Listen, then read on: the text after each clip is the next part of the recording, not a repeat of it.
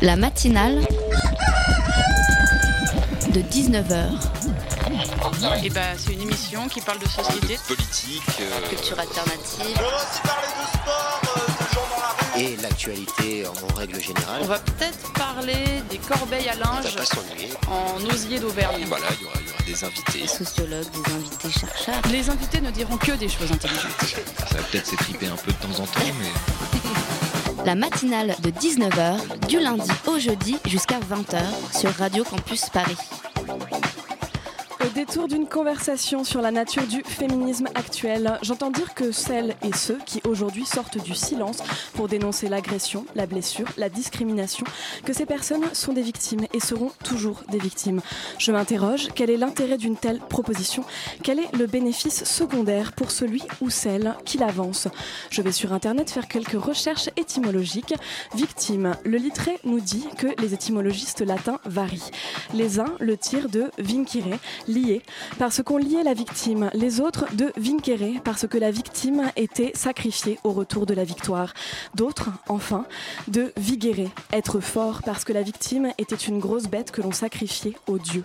Par association, je me dis que avoir été une victime devient une force dès lors que l'on n'est plus pieds et poings liés par le remords, la honte, la culpabilité ou l'omerta sociale. Le mal ne s'efface pas, on est, dans les faits, victime, mais toute victime ne reste pas enchaînée pour toujours au processus de victimisation.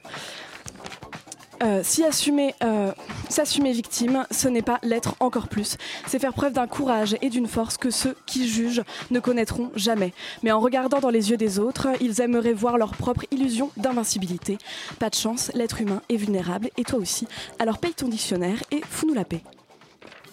La matinale de 19h, le magazine de Radio Campus Paris. Ce soir, on reçoit une guerrière dans la matinale, une femme capable de revendiquer sa différence plutôt que son appartenance à tel ou tel groupe et de prôner l'amour de l'autre plutôt que le repli sur soi. Mariam Tiganimine est l'auteur de Différentes comme tout le monde paru le 28 septembre aux éditions du Passeur. On parle de son livre et de son parcours dans un instant.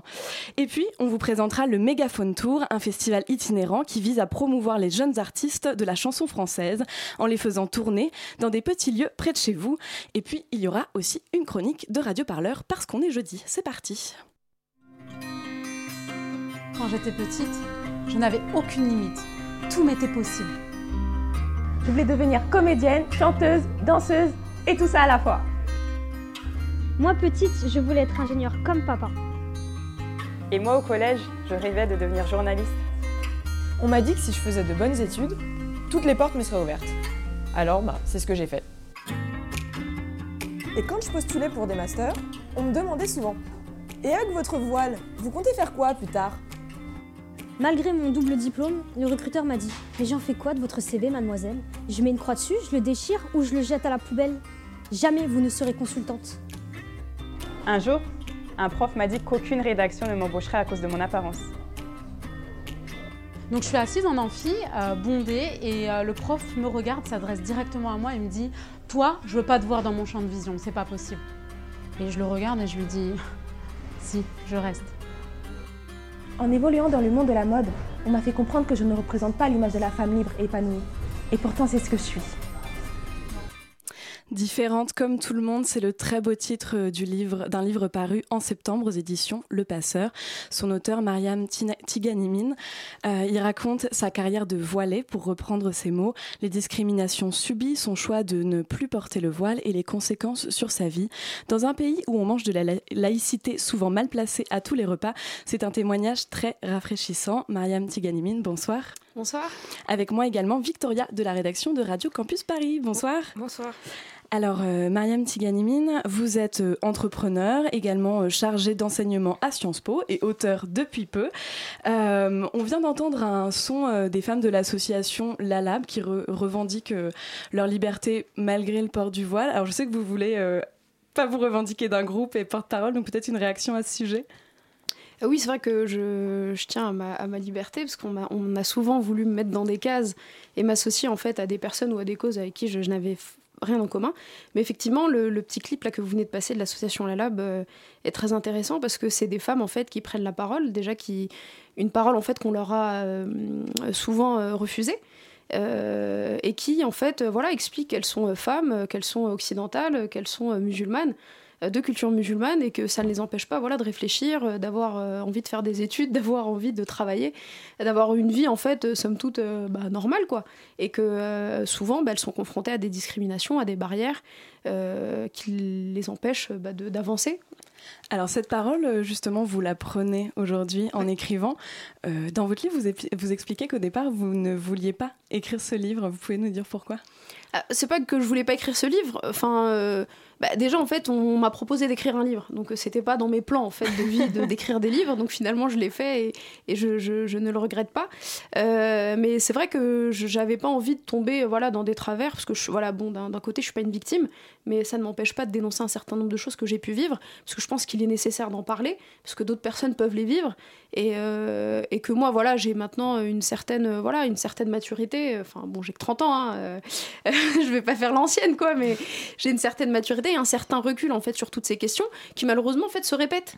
Euh, il y a une sorte de boucle temporelle en fait et à chaque fois on a l'impression que voilà le voile, la laïcité, les femmes musulmanes, les femmes de banlieue euh, et euh, tous les termes en fait assez dégueulasses qu'on leur associe, beurette.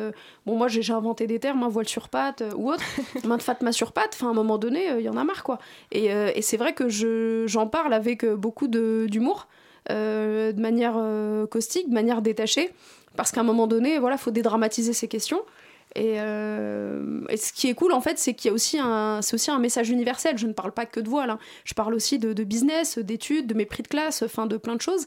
Et je suis contente parce que les retours là que j'ai eu de la part de lecteurs très différents, venant d'horizons euh, euh, culturels, sociaux hyper différents, même de la part d'hommes, donc me disent, bah merci, en fait, on s'est reconnu au moins dans une anecdote ou dans une des parties du livre, alors qu'on partage pas forcément beaucoup de choses. Pour poser le cadre un peu, ce voile, vous l'avez porté pendant pas mal d'années, notamment quand vous étiez à l'école. Mhm. Est-ce que vous pourriez déjà expliquer un peu ce que ça représentait pour vous? Parce que dans le livre, vous faites allusion au fait que, bah, bien sûr, c'est un objet euh, qui est un signe religieux, mais finalement, c'était peut-être aussi une habitude, voire une marque de solidarité féminine, et vous évoquez plusieurs pistes. Euh, enfin ouais, pour être très honnête avec vous, enfin au départ c'était euh, oui, enfin j'ai reçu une éducation religieuse. Après oui, je l'ai mis parce que ben chaque fois on me, on me renvoyait euh, à mes origines, à mes origines ethniques. et alors que moi bon voilà j'étais juste une, une, jeune fille, enfin voilà comme comme toutes les autres. Après c'est vrai que j'ai grandi dans un endroit où il y avait peu de mixité sociale, peu de mixité ethnique. Et donc euh, voilà, en fait, c'était ma manière à moi de dire, et notamment aux enseignants en fait qui me le renvoyaient constamment, bah ouais, en fait, bah, je suis la bougnoule, ouais, ok, bah, bah j'ai, euh, je porte les attributs de la bougnoule. Et euh, voilà, bon, après, bon, ça a bien entendu évolué. Et mais bon, voilà, c'est pas, c'est pas très intéressant en fait de savoir pourquoi je l'ai porté ou en tout cas aujourd'hui je le porte plus. Et euh, mais je défends en fait toutes celles qui, qui, veulent le porter qui veulent le garder comme celles aussi qui ne veulent pas le porter et qui ne veulent pas le garder quoi. Donc pour moi ce qui est important c'est que chaque femme puisse faire ce qu'elle veut et qu'on arrête en fait de vouloir imposer un style vestimentaire. Le problème, c'est qu'on le fait en France, qui est une des plus grandes démocraties au monde, et on le fait aussi dans certains pays, en fait, où on a bah, des, euh, bah, c'est des théocraties, en fait, euh, autoritaires, etc. Et c'est grave, en fait, que bah, que, les, que, ça, se rejoigne quoi. bah, justement en fait euh, il y a un passage dans le livre où vous dites une femme voulant porter librement le voile en France fait aujourd'hui face à une inquisition sociale similaire à celle rencontrée par une femme ne voulant pas le porter dans certaines théocraties. Et justement enfin c'est vrai que cette phrase euh, ça pourrait provoquer beaucoup d'encre dans les médias, etc. Et justement, vous, alors, enfin, quel message vous voulez euh, faire passer en disant ça? Parce que c'est. Ouais, c'est même les propos de mon fiancé en fait. Oui, oui, c'est le moteur, oui, vous avez raison. Exactement. Non, non, ce qu'il disait en fait, c'est justement que lui défendait autant la femme qui décidait de le, de le porter que celle en fait qui ne voulait pas le porter parce qu'on lui imposait de le retirer. Et euh, enfin, d'où on dicte euh, voilà euh, une manière de, de se vêtir à, à, une femme quoi. au nom de quoi Si quelqu'un veut, enfin voilà, il n'y a pas vraiment de message, juste en fait un message de, liberté. Chacun fait ce qu'il veut, euh, surtout en fait quand on est adulte et euh, qu'on a fait voilà des études, qu'on n'est pas trop euh, pas trop bête, qu'on a réfléchi. Et, voilà, finalement, moi j'ai fini j'ai fini par le, retirer. Donc voilà, je, suis un être qui change dans un monde qui change. Il n'y a pas de il a pas de comment dire de de, de, vérité en fait ou de choses ancrées en fait dans le dans le temps et voilà. Je sais pas si je réponds à votre question. si, si. Alors moi j'aimerais bien qu'on parle un petit peu de l'école parce que c'est l'objet de la première partie de votre livre et euh, vous citez des propos de certains professeurs qui moi m'ont fait tomber de ma chaise. Euh, j'en cite juste deux euh, pour que les auditeurs aient une idée en tête de ce que vous avez pu entendre. Donc je cite Les Arabes ont apporté la gale par les bateaux lorsqu'ils sont venus en Europe voilà. Ou encore, j'aimerais bien que les petits musulmans fassent leurs ablutions avant de toucher les livres de ma bibliothèque. Bon, ben voilà, on situe le, le contexte. Euh, je me suis demandé tout de suite, mais comment on reçoit ça quand on est un enfant ou un ado? Enfin, Est-ce qu'on est armé en fait pour faire face à ce genre de réflexion? Bah, pas du tout. Euh, c'est d'ailleurs pour ça en fait que j'ai d'abord commencé par parler euh, de l'école. C'est parce que, comme je le dis, c'est là-bas que j'ai j'ai compris en fait que j'étais différente et que euh, et que j'étais aussi discriminée. Et, et, cette prof, le pire, c'est que jusqu'à il y a pas très longtemps, elle était encore prof et qu'elle était prof quand ma sœur était écolière. Enfin, ma sœur qui a 7 ans de plus que moi. Donc aujourd'hui en France, il y a rien à faire contre des gens qui tiennent des propos pareils dans l'éducation nationale en fait. Je sais pas s'il y a rien à faire, mais je, je, raconte aussi que j'ai été pas mal. j'ai fait un service civique, j'ai aussi fait pas mal de bénévolat euh, euh, donc au sein d'associations d'accompagnement à la scolarité et je rencontrais des profs qui tenaient un, peu le même genre de propos en, en 2015, 2014, 2016. Et, ce qui est grave, en fait, c'est que bah, l'éducation nationale ne, ne sévit pas. Euh, mais encore une fois, voilà, je, je stigmatise pas du tout une profession. Euh, je, remercie euh, certains profs qui ont euh, contribué à, mon évolution, à changer aussi ma vie. Je parle notamment d'une prof d'histoire, Madame Cos, donc, qui, était ma prof d'histoire au lycée et avec qui je suis aujourd'hui amie et qui m'a beaucoup apporté. Mais effectivement, enfin, comme dans toutes les professions, comme dans toutes les catégories, comme dans tous les groupes, bah, il y, a des, bah, y a des moutons noirs. Il y a des personnes en fait, qui, qui, font, voilà, qui font le métier, mais qui, je pense, en fait, devraient aller faire autre chose. Quoi. Et c'est vrai que quand on est un, un, enfant, bah, ça euh, voilà, enfin, c'est violent. Vous, je savais pas ce que c'était que le racisme à 10 ans. Euh, parce que là, vous, citez les propos du, ouais, de ma prof qui, de, de CM2, mais en fait, je sentais que ça sonnait mal et que venant d'une prof, en fait, moi, ma, mère disait euh, la maîtresse c'est comme une, seconde maman. Et je me suis dit bah non, pas cette folle quoi. Enfin, c'est pas c'est pas ma seconde maman quoi. Et parce qu'en plus, au lycée, euh, vous expliquez dans votre livre qu'en 1994, au départ, il y avait encore la circulaire euh, Bayrou, qui, euh, donc, si je me trompe pas, autorisait le port de, de certains signes religieux discrets à l'école.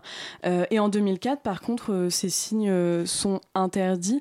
ça a été une évolution assez marquante pour vous, du coup En fait, c'était pas vraiment des signes religieux, c'était des substituts. Moi, c'est vrai qu'en 2004, donc, j'étais en terminale, et donc, c'était l'année d'adoption donc, de la fameuse loi sur les signes religieux. Et en fait, on pouvait pas nous renvoyer parce qu'on portait pas le voile. En fait, on portait un bandeau. Un bandeau acheté chez H&M, chez Claire's, enfin n'importe quel euh, tenant du fast fashion mondial. Euh, et, en fait, on voulait absolument euh, lui donner une signification religieuse. Alors que non, c'était juste un accessoire qu'on mettait parce que bah voilà, on nous demandait d'être tête nue et bah, on voulait pas forcément l'être quoi. C'est ça qui est étonnant dans votre livre, c'est que vous dites très bien que c'est finalement un accessoire de mode et que euh, si une jeune fille aux yeux bleus, euh, aux cheveux blonds l'avait porté, on n'aurait rien bah, dit. Elle le portait et justement on lui disait rien. Donc ma camarade qui elle était blonde aux yeux blonds, on lui disait rien et moi on lui disait non non, toi ça a une signification religieuse. Et moi je rigolais, je dis non non, bah, je suis devenue zoroastrienne et tout, je me suis convertie à une autre religion. Puis bon ça faisait pas rire la, la proviseure. Mais euh, voilà quoi, c'est mes petites péripéties à l'époque du lycée. Et aussi je trouve que en fait dans votre livre les personnes que vous citez sont toujours agréable sur, agréablement surpris pardon, que vous puissiez être voilée et intelligente. C'est comme si le voile voilait votre intelligence d'un coup, et c'est vrai que, par exemple, avec Monsieur Zitouni, c'est quand même assez. Euh, enfin, vous avez quand même beaucoup de remarques comme ça. Euh. Donc, ouais, Monsieur Zitouni, donc bien sûr, j'ai euh, j'ai anonymisé pas mal de gens, parce qu'il s'agit de gens, en fait, qui sont connus. Donc là, il s'agit d'un philosophe. Donc voilà, connu, enseignant à l'université, etc. Euh, et, au-delà en fait du voile, hein, qui est aussi étonné parce que bah, je suis euh, issu de banlieue et que euh, je suis issu de l'immigration.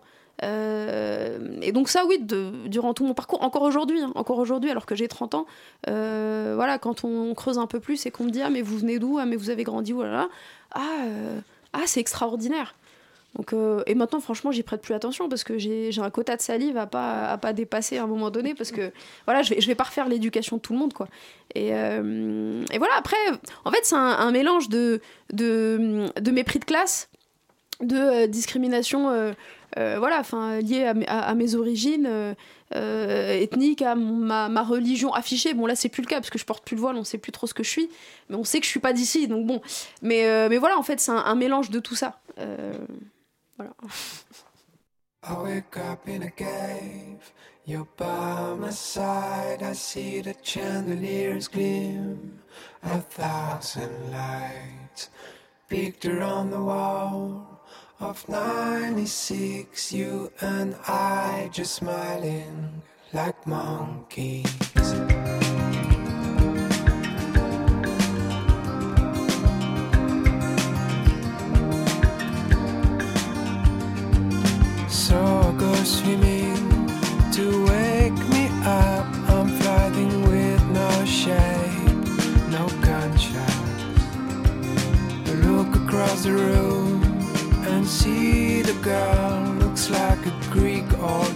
Fashioned sculpture. Just wait outside, I'll be there. You gave me some advice, so I owe you now. It must be hard for you to lend me this golden sky, infinite desert. You show me now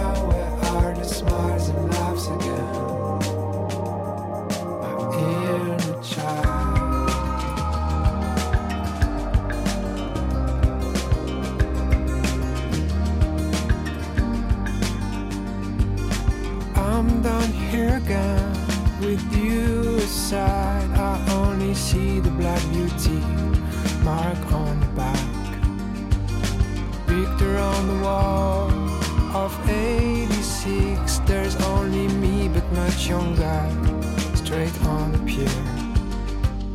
You gave me some advice, so I owe you now. It must be hard for you to lend me this golden sky. Infinite desert, you show me now where are the smiles and laughs again. You gave me some advice, so I owe you now. It must be hard for you to lend me this golden sky. Infinite desert, you show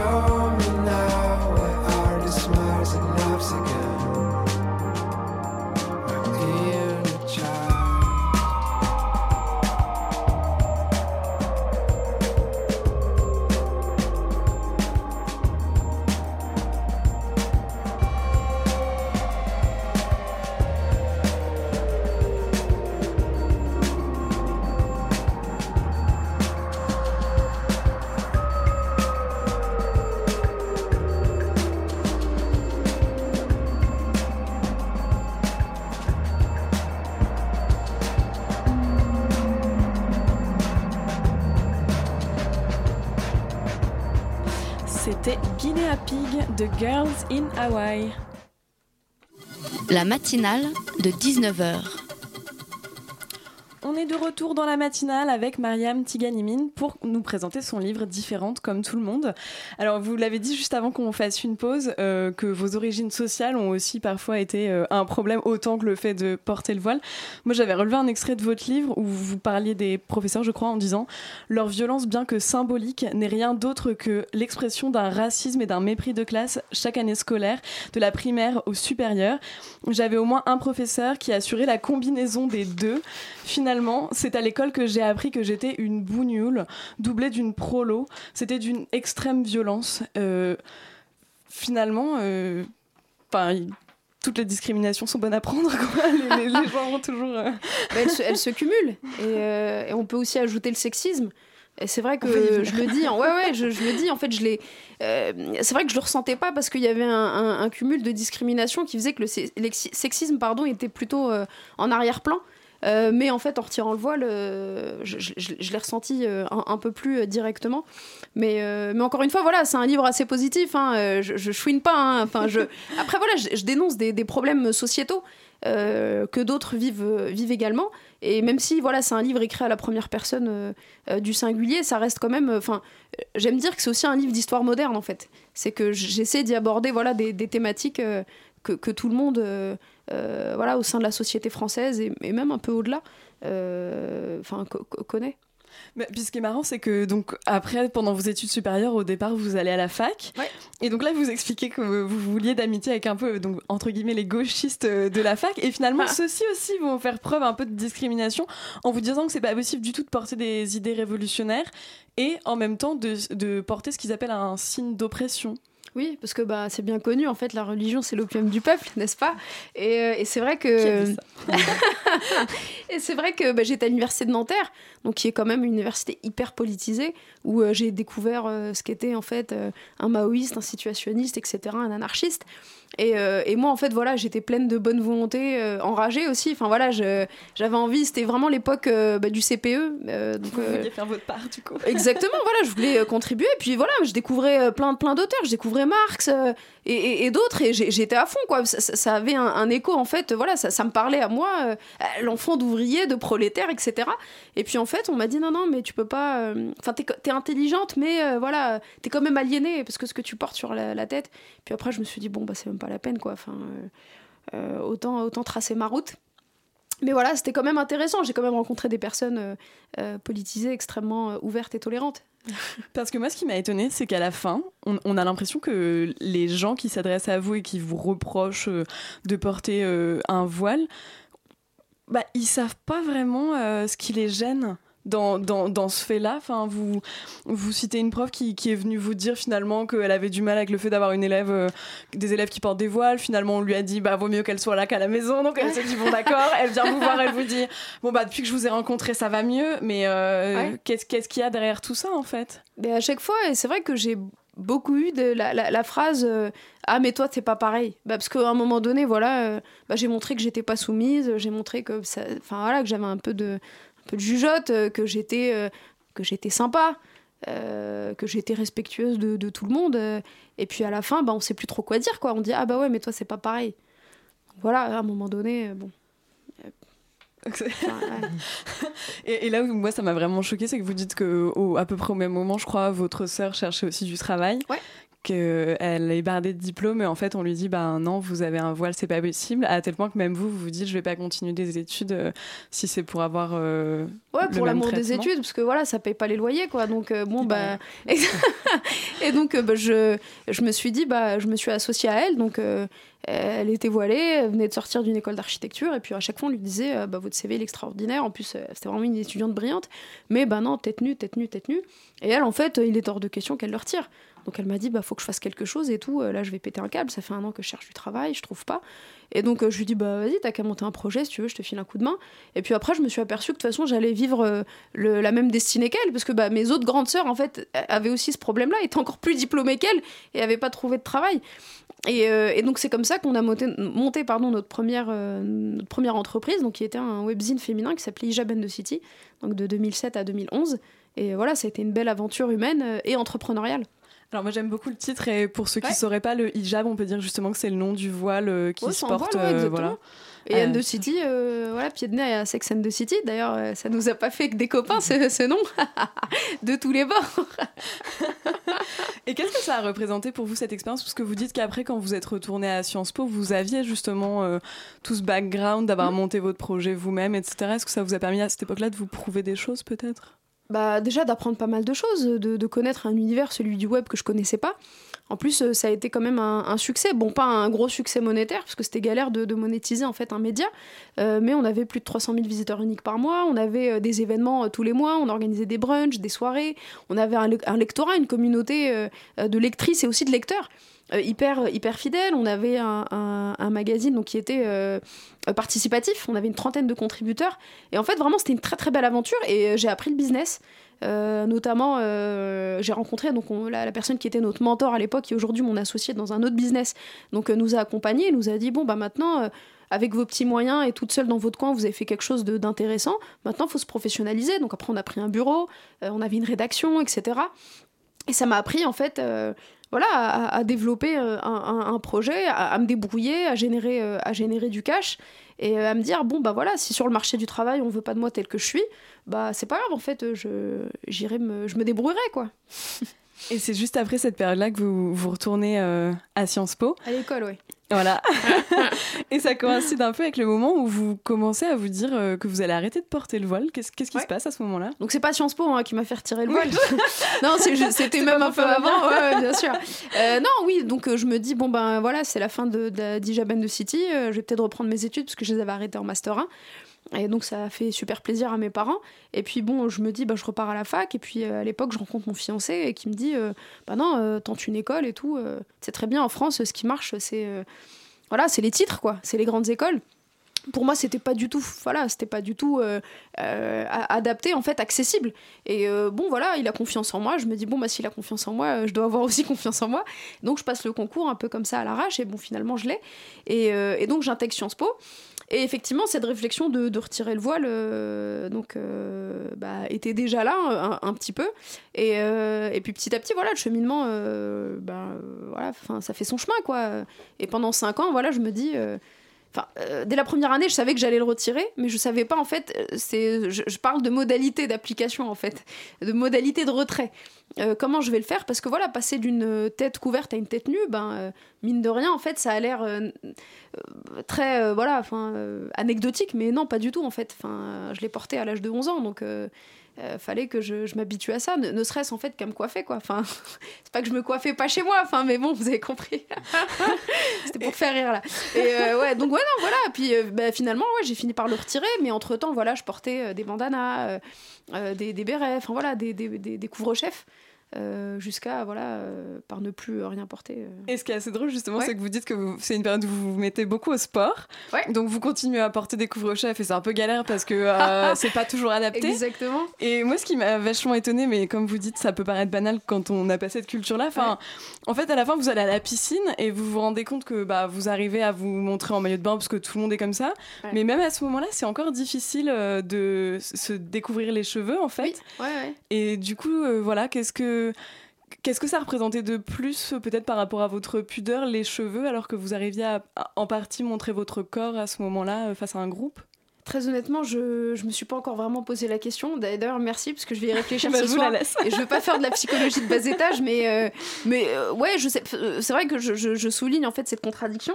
Euh, mais j'ai pas cherché en fait à avoir une réponse parce que finalement bah, je pense que je pense que je m'en fiche quoi. Mais euh, mais ouais en fait j'arrive à me mettre en maillot de bain mais j'ai toujours un bonnet de bain. Mais euh, bizarrement en fait tout habillé à l'extérieur j'arrive pas en fait à, retirer complètement ce que j'ai sur la tête et euh, bah, je finis par le faire quoi. Mais euh, mais bonne question euh, merci. Je, je vais, je C'est un vais réfléchir. Il y a une phrase qui m'a qui m'a pas mal marqué dans votre livre où vous dites il fallait que je le fasse donc de, de me découvrir euh, le- la tête parce que je ne supportais plus euh, qu'on euh, par- pardon qu'on nie ma singularité en m'assimilant forcément à une personne avec qui je ne partageais rien mais qui en apparence pouvait me ressembler parce qu'elle aussi était voilée c'est qui cette personne à qui on vous assimile finalement? Est-ce que c'est, euh, enfin je suis désolée de lâcher le mot, mais euh, un peu les intégristes dont les gens parlent à tout bout de champ aujourd'hui ou? Non, pas forcément. C'est que, en fait, euh, moi, ce que je supporte pas, c'est que, enfin, maintenant, c'est comme si on m'assimilait à toutes les filles qui ont des cheveux courts. Euh, D'ailleurs, enfin, quand je regarde les commentaires euh, de certaines de mes interviews, ah, euh, elle a les cheveux courts comme Diams ou Christina Cordula. Bon, euh, il s'avère que c'est des très belles femmes euh, et euh, je suis honorée en fait. Euh, voilà, ça flatte mon ego d'être comparée à des femmes euh, très belles, mais bon, enfin, c'est pas parce que je suis typée brune comme elle que forcément en fait et que je mets des créoles. Bon, voilà que euh, moi, ce qui me voilà, ce qui me dérange, c'est surtout ça en fait, c'est que voilà, parce que vous voyez cinq filles voilées, bah c'est euh, c'est voilà, c'est des euh, euh, elles sont identiques. Bah non, en fait, euh, on a chacune notre singularité et, euh, c'est surtout ça en fait. C'est pas une question d'intégriste ou pas. Ça après, euh, bon, euh, je laisse les, médias faire le travail en fait de d'épouvantail ou de non, c'était vraiment ça en fait. C'est vraiment qu'on nie ma singularité. Euh, qu'on dise, bah là, il y a une, sorte de groupe de voilés, d'international de voilés, enfin inexistant, parce que surtout qu'il y a, y a autant de raisons de porter le voile que de femmes, et inversement. Euh, et donc ça, en fait, euh, on a tendance à l'oublier. Euh, toutes les femmes voilées ne portent pas le voile de, enfin, pour les mêmes raisons, de la même manière, n'ont pas le même cheminement. voilà, donc c'est surtout ça en fait qui me dérangeait. Et alors, à la, à la fin du livre, on, l'a évoqué tout à l'heure, mais ce qui est hallucinant, c'est qu'au final, vous dites bah, j'ai abandonné ces, un peu ces sources de discrimination-là pour découvrir le sexisme. Euh, Racontez-nous un peu les expériences liées à ça. Oui, enfin c'est vrai que je parle de euh, d'expérience dans euh, dans le cadre du business avec euh, des investisseurs un peu un peu bizarres euh, qui, qui vous donnent des rendez-vous en fin de journée dans des bureaux vides, chemises ouvertes, chaîne en or qui brille. Non, je déconne, ça c'est une chanson. Et, et voilà. Et en fait, moi je, je comprenais pas. Je pensais que c'était voilà normal d'avoir un rendez-vous en fin de journée parce que j'ai face à moi quelqu'un de euh, voilà de d'hyper euh, d'hyper sollicité. Et, et en fait non, en fait je comprends après comme une idiote que non en fait euh, bah, les intentions n'étaient pas celles de euh, voilà de lire mes tableaux financiers et, de, me donner un coup de pouce et, euh, c'est vrai qu'en fait je redécouvre que bah, je, suis perçue comme une femme pas que enfin c'était c'est- pas que c'était pas le cas quand j'étais voilée, c'est qu'en fait quand j'étais voilée, on me renvoyait d'abord en fait à ma condition de voile sur patte. C'est pour ça que j'ai créé créé cette expression de voile sur patte. Et, après maintenant, bah en fait, voilà, c'est pas qu'on niait ma féminité avant, mais aujourd'hui en fait c'est ce qu'on met en avant en premier. Et, euh, c'est vrai que le harcèlement de rue, etc., bah pour moi avant c'était plutôt euh, des euh, rentre chez toi, sale arabe, euh, connasse d'Afghan, et enfin pardon, hein, je dis des gros mots, mais c'est vraiment ce qu'on me disait. On allait même un peu plus loin.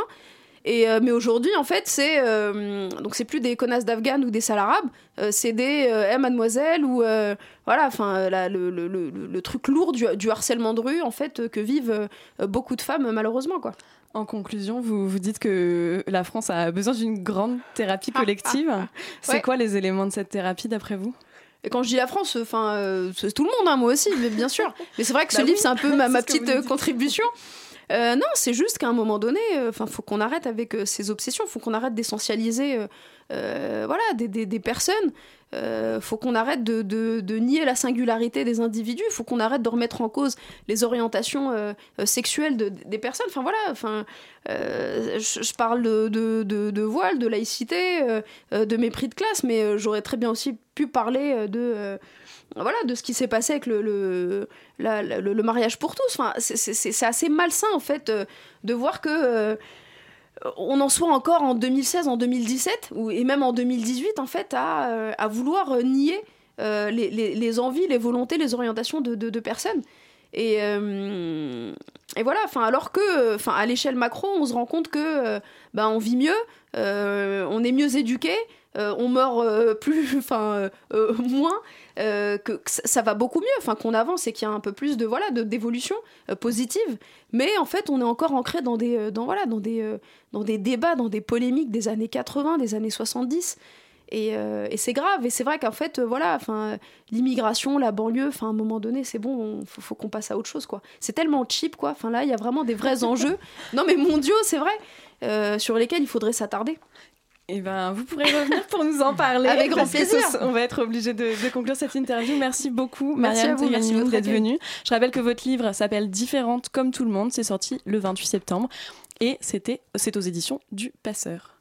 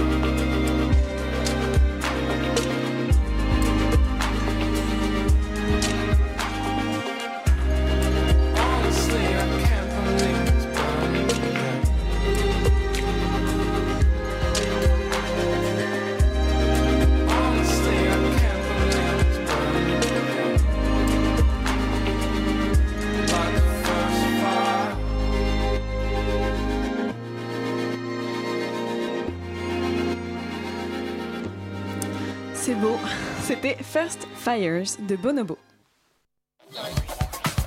La matinale de 19h, le magazine de Radio Campus Paris. Du lundi au jeudi jusqu'à 20h.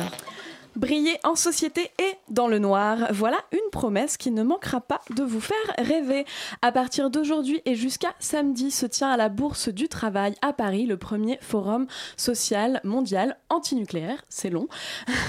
Les forums sociaux, ce sont ces grands rassemblements d'opposants altermondialistes inventés au début des années 2000.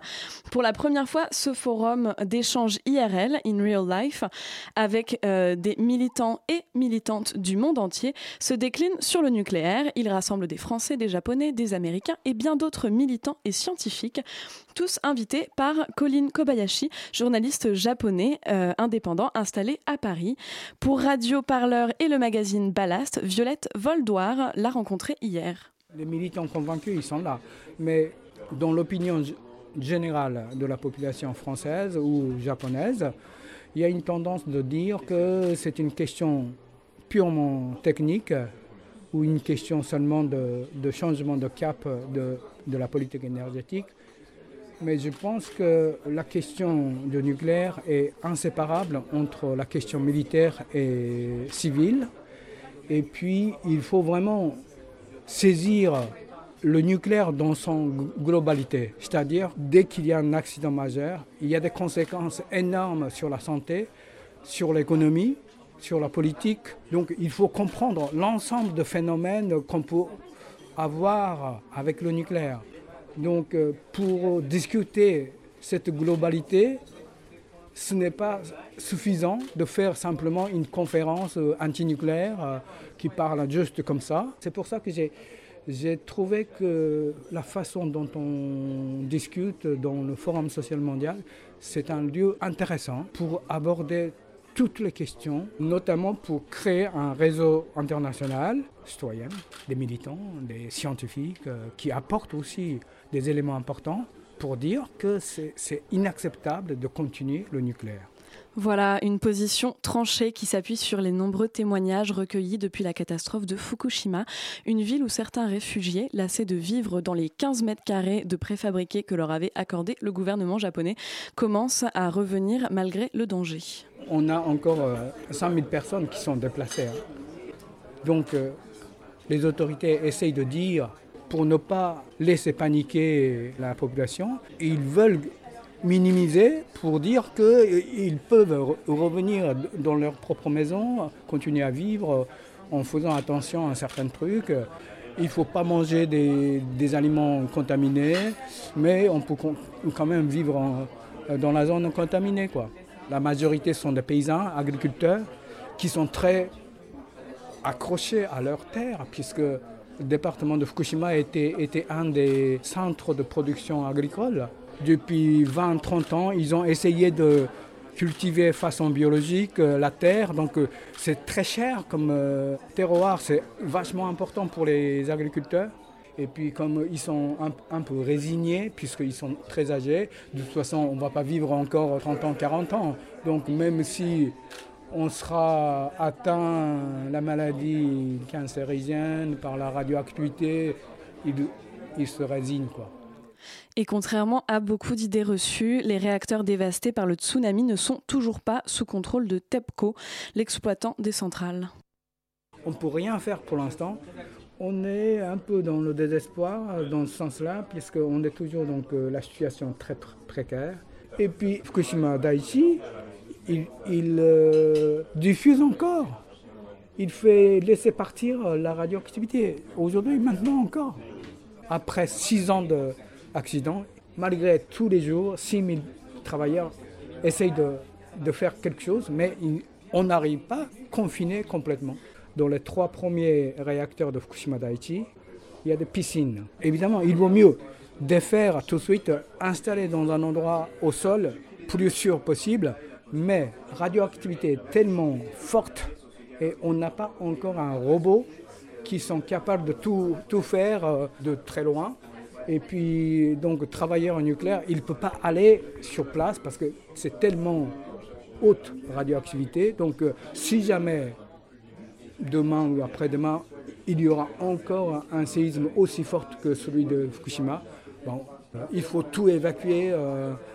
500 000 personnes dans la, dans la région de Tokyo jusqu'à Fukushima. 500 000 personnes, comment, comment, comment on peut faire? On ne peut pas? Techniquement, même économiquement, c'est impossible de le faire. Donc moi, je demande d'arrêter le nucléaire tout de suite. Et donc, si vous voulez en savoir plus sur le programme, les dizaines de débats, rencontres, projections, documentaires, vous trouverez tout sur le site http fsn-antinucléaire 2017.nuclearfreeworld.net On vous mettra l'adresse sur le site parce que c'est pas facile. Et il y aura aussi des entretiens à retrouver bientôt sur le site de Ballast et de Radio Parleur, évidemment.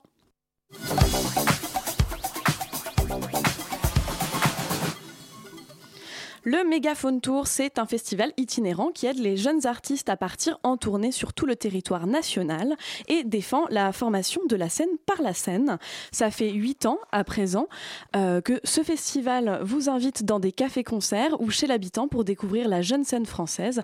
Caroline Guen est la fondatrice du Mégaphone Tour et elle est avec nous ce soir pour nous présenter ce beau dispositif. Bonsoir Caroline. Avec moi également Xenia de la rédaction de Radio Campus Paris. Bonsoir. Bonsoir. Alors le Mégaphone Tour, c'est quatre tournées, 12 artistes émergents et une cinquantaine de dates d'octobre à juin. Euh, Caroline Gain, si j'ai bien compris, vous sélectionnez de jeunes artistes et ensuite vous les faites partir en tournée. Euh, aujourd'hui, euh, pour se faire connaître en tant que musicien, chanteur, il, il vaut mieux faire une tournée que de produire un disque?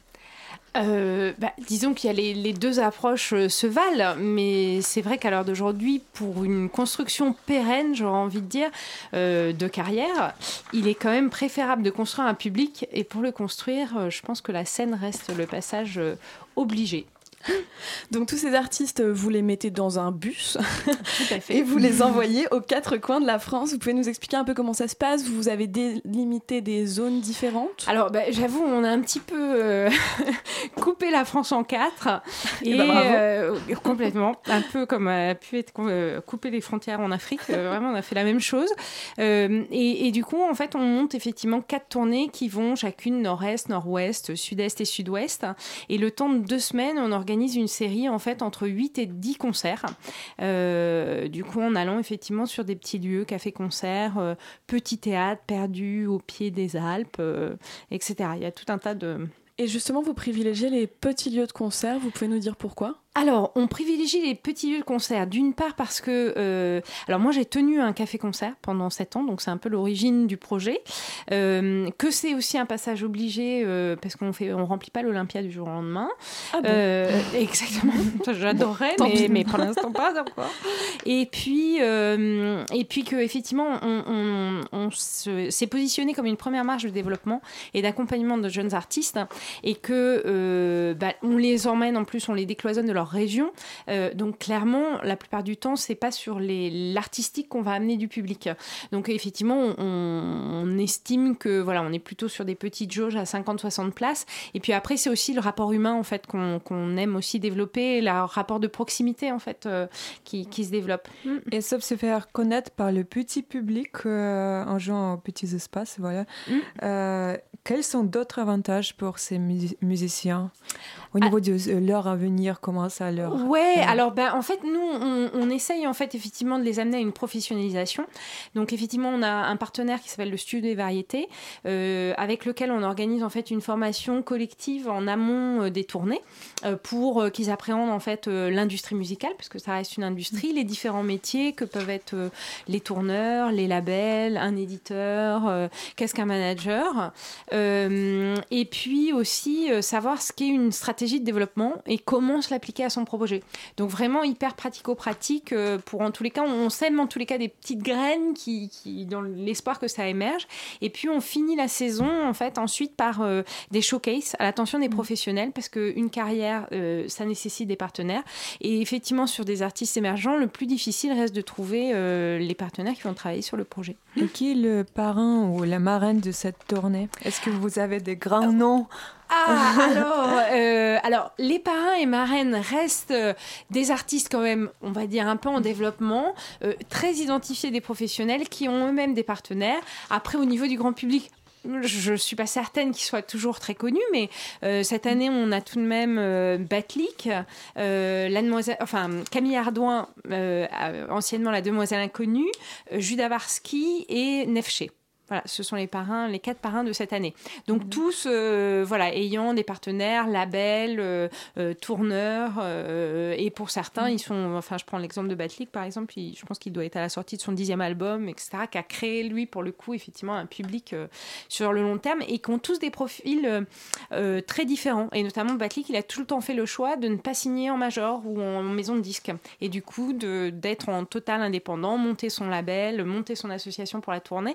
Donc en fait fait, après, c'est des profils et des organisations différentes et c'est intéressant parce que du coup, le temps de la tournée, on est vraiment tous ensemble.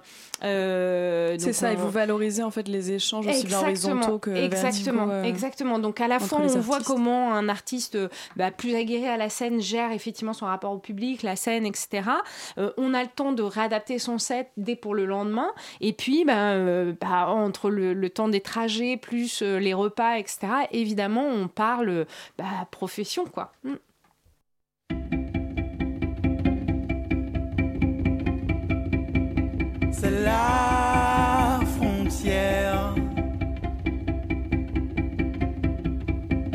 Entre souvenir et lendemain. C'est juste une frontière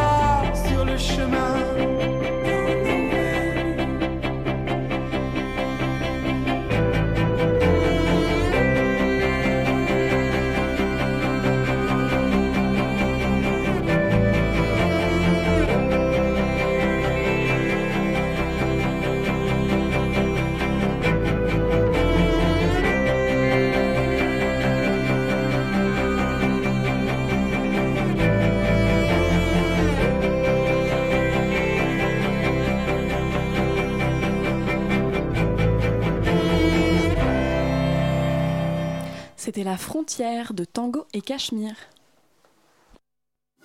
La matinale de 19h. On est avec Caroline Gaine et on continue à parler du Mégaphone Tour. On n'a pas choisi cette chanson par hasard, Caroline. C'est parce qu'on sait que c'est un des artistes que vous avez découvert euh, l'année dernière. Est-ce que vous pouvez nous en dire deux mots? Euh, alors tout à fait. Euh. je la prends au dépourvu. totalement, totalement. Euh, bah écoutez, c'est un, projet en fait que, que, dont j'ai suivi en fait la construction parce que le, leader qui s'appelle Jean-Baptiste avait un projet précédent qui s'appelait Soul et, et, donc en fait il a monté ce projet avec un violoncelliste en duo et, et donc par et comme ça se passe d'ailleurs souvent en fait euh, par l'intermédiaire en fait de plusieurs professionnels euh, euh, dont son manager Florent Bonny j'ai eu vent de son projet. Et c'est vrai qu'on a été séduit voilà par l'harmonie en fait euh, qu'amenait le, le, le violoncelle et notamment ce côté très animal en fait qu'il peut avoir sur scène à jouer Et quels sont exactement les styles de musique euh, qui sont représentés lors du festival ouais, Alors, en fait, tout style de musique. En fait, on défend par contre l'expression française, euh, mais après l'esthétique, il n'y a pas de critères sur l'esthétique. Mais on peut s'exprimer françaisement en anglais? Ah ouais, alors ça, j'avoue, c'est pas ce qu'on privilégie. Euh, bien que ça nous a pas emmené, empêché d'emmener des artistes comme Lior Chouv, euh, qui est euh, israélienne et qui chante en hébreu, comme cette année Jour, qui du coup a des chansons aussi en espagnol, mais qui a aussi des chansons françaises. Mhm. Donc évidemment, on n'est pas, on n'est pas sectaire, mais et, et puis on n'est pas du tout, vraiment, on essaye d'être large. En fait, l'idée c'est vraiment d'être un peu une photo de ce qui se fait dans les musiques actuelles, euh, et, l'idée d'amener en plus une diversité dans les plateaux qu'on compose. En fait, Euh, on, on aime bien que l'idée ce soit un peu un plateau découverte et que le public qui ne connaît pas ces artistes puisse se dire, bah, euh, enfin quoi qu'il arrive, il va, il va euh, aimer une esthétique plus qu'une autre, et il vient pas, s'il n'aime pas du tout le hip-hop, avoir une heure et demie de hip-hop, bah là ce sera pas le cas. Il pourra avoir du hip-hop, de la chanson, du pop-rock, etc. Donc vraiment, on n'a pas de critères sur l'esthétique. Par contre, il faut pouvoir partir en solo ou duo. C'est toujours des petites formes, puisque pour des raisons de logistique et de coût. Donc évidemment, un groupe du rock en solo, ou voire même en duo, c'est déjà, ça sonne un peu moins rock. Ce sera un peu plus pop, mais, mais voilà. Mais après, on n'a pas du tout de critères euh, esthétiques euh, à proprement parler. Donc l'auditeur qui veut participer n'emmène pas toute sa famille dans le bus du mégaphone tour. Non. Très bien. Non, il doit partir seul. C'est dur. Euh, si j'ai bien compris, la tournée va bientôt commencer. Tout à fait. Est-ce que vous pouvez nous parler un petit peu des artistes au programme et éventuellement Ouais. de certaines dates? Bien sûr. Alors, sur le prochain plateau, en fait, ce sera euh, Danny Terreur, Sio pour les artistes sélectionnés. Le parrain sera Judas Varsky. Euh, donc, sachant que Judas Varsky sortira en fait un, prochain album en janvier, en fait, sur la Pan Européenne, qui est en fait le label de Flavien Berger. Donc là, on est vraiment plutôt dans, dans de la pop électronique. Euh, Danny Terreur, qui, bah, lui, a gagné notamment le Festival des Inrocks, euh, prix du jury au Festival des Inrocks. Euh, donc là, euh, c'est, il, a, il a revisité, le, j'aurais tendance à dire, le rockabilly. Euh, et puis, Sio, qui là est un artiste qui s'appelle Simon Autin et qui a changé totalement son projet pour aller vers. il est passé d'un projet très chanson à plutôt quelque chose un peu de, de, la, de pop, en fait, aérien, on va dire. Donc la première date, c'est le 17 novembre à la menuiserie à Pantin. Et on sera également à Paris le 20 novembre euh, au Marcheur de Planète. On sort nos petits 11e. carnets de notes. Et pour ceux qui voudraient euh, participer au Mégaphone Tour en tant que musicien, est-ce qu'on peut expliquer un petit peu comment ça se passe? Bien sûr. Alors, euh, on a en fait un appel à candidature qui a lieu une fois par an, euh, qui d'ailleurs arrive à grands pas, euh, puisque le, le- le lancement de l'appel à candidature devrait débuter, je pense, entre mi-novembre et fin novembre. Et il suffit en fait de remplir un dossier qu'on trouvera sur le site internet qui s'appelle www.megaphonetour.fr, Facile. le remplir, nous le retourner avec euh, quelques morceaux en écoute, que ce soit d'une démo, etc. Mais enfin, qu'on ait un peu quelques morceaux. Il faut au moins avoir un répertoire de 30 minutes, euh, avoir réalisé une dizaine de concerts, pouvoir partir en solo et en duo et chanter majoritairement en français. Et à ce moment-là, on organise en fait euh, une présélection sur euh, écoute d'albums, de P, etc. Et ensuite, on organise des auditions à Paris et partout en France. Avec un jury qui est composé de qui du coup Alors, jury les composé de professionnels. Alors en fait, euh, donc l'année dernière par exemple, on avait organisé, mais je pense que cette année ce sera plus ou moins la même chose, euh, cinq auditions, euh, donc à Paris, à Lyon, à, à Toulouse, à La Rochelle, Euh, et, euh, et donc les jurys, on les compose en fonction de chacune des villes, mais en général, il y a souvent des institutionnels euh, partenaires, des labels, euh, des programmateurs de festivals, des journalistes. Voilà, on essaie en tous les cas d'avoir un peu une palette des différents métiers de, métiers de la musique. Et après, combien de temps est accordé à chaque artiste lors d'un concert? Alors, euh, alors l'idée étant d'amener un plateau découverte, du coup c'est d'une soirée d'un concert, donc pour une heure et demie de concert, et chacun joue 30 minutes. Voilà. Donc, euh, Et en fait, moi, je me demandais, vous assurez le service après-vente, les... les artistes que vous avez accompagnés. Euh, Est-ce que vous continuez de les suivre euh, après coup? Alors, eh ben, depuis, euh, depuis un an, alors c'est vrai qu'au tout démarrage en fait, du mégaphone, euh, oui, non, on s'arrête, on n'y connaît plus. Mais au, au tout démarrage en fait, du mégaphone, il y avait vraiment juste la tournée. Il y avait déjà ce côté un peu one-shot de la tournée. C'était un petit peu violent parce que pendant euh, 15 jours, 3 semaines, on était tout le temps ensemble et puis après, d'un coup, ça s'arrêtait. Donc, c'est pour ça qu'on a commencé à mettre en place cet accompagnement sur un an avec de la formation, avec les showcases, etc. Et depuis, euh, bah, depuis mars cette année, on fait un accompagnement, on va dire N plus 2, qu'on a appelé les itinéraires bis, puisque ce qu'on s'est rendu compte, c'est que notamment pour que les artistes puissent trouver des partenaires, il faut leur euh, donner de la visibilité, les rendre un peu sexy, et pour leur donner de la visibilité, il n'y a rien de tel que d'autres dates. Donc en fait, on essaye de, de les, de monter des partenariats avec euh, des salles dont ça peut être la mission, ou en tous les cas, qui sont sensibles à la démarche de développement euh, et qui acceptent en fait de programmer soit des plateaux, soit des premières parties de ces artistes. Donc effectivement, depuis peu, on les accompagne sur deux ans. Merci beaucoup, Caroline Gann, d'être venue présenter le Mégaphone Tour dans la matinale de 19h, euh, qui est finie pour aujourd'hui. Euh, je vais remercier toute l'équipe. Merci à mes invités, évidemment, à Victoria et Xenia pour leur co-interview, à Radio Parleur euh, pour avoir éclairé nos lanternes sur le mouvement anti-nucléaire, à Adèle pour la réalisation, et puis à Nina et Elsa pour la réalisation. La matinale, vous la retrouvez en podcast sur radiocampusparis.org ou sur notre page Facebook. Et demain, à partir de 13h. Mais je crois que tout de suite, ce sont nos amis de In Situ qui viennent dans le studio. Salut à tous. Alors ce soir, on accueille une chiroptérologue. Vous savez ce que c'est? Euh, euh, les chiroptères, non je... Non, ben restez sur euh, campus, vous saurez ça dans quelques minutes. J'ai juste un indice, Batman. À tout de suite. Ah Et ben voilà, c'était le mot de la fin, les chiroptères. Bonne soirée à tous.